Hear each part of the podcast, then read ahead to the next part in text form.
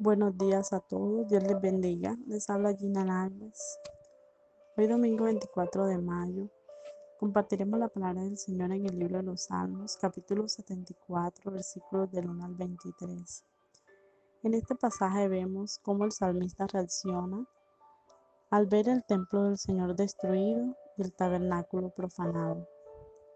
Él en su angustia por el celo al santuario le pide al Señor en forma de queja e interrogantes en contra de los enemigos que han hecho tales cosas. En, el verso 11 vemos su reclamo al decir, muéstrales tu poder, no te quedes allí cruzado de brazos.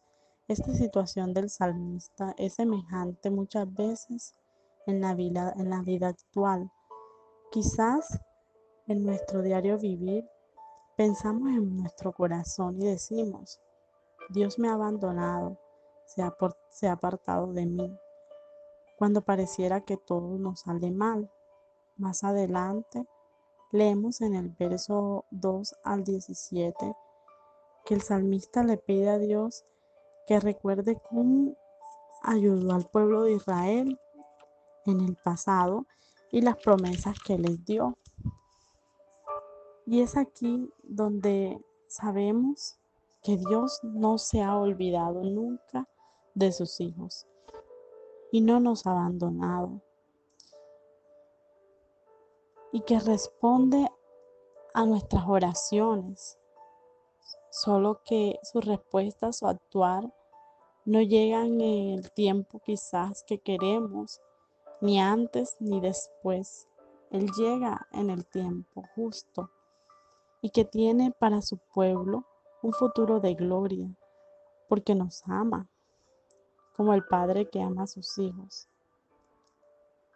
A veces se nos complica un poco su actuar, su proceder.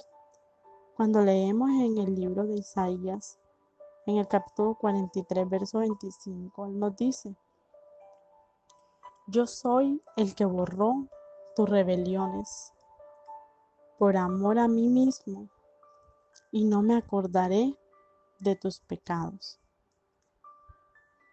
Wow. ¿Qué mueve Dios en tu corazón al escuchar esto?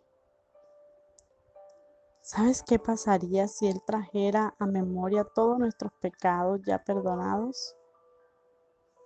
Es aquí donde podemos dar testimonio de que Dios cumple sus promesas. Ahora te pregunto, ¿qué espera Dios de ti?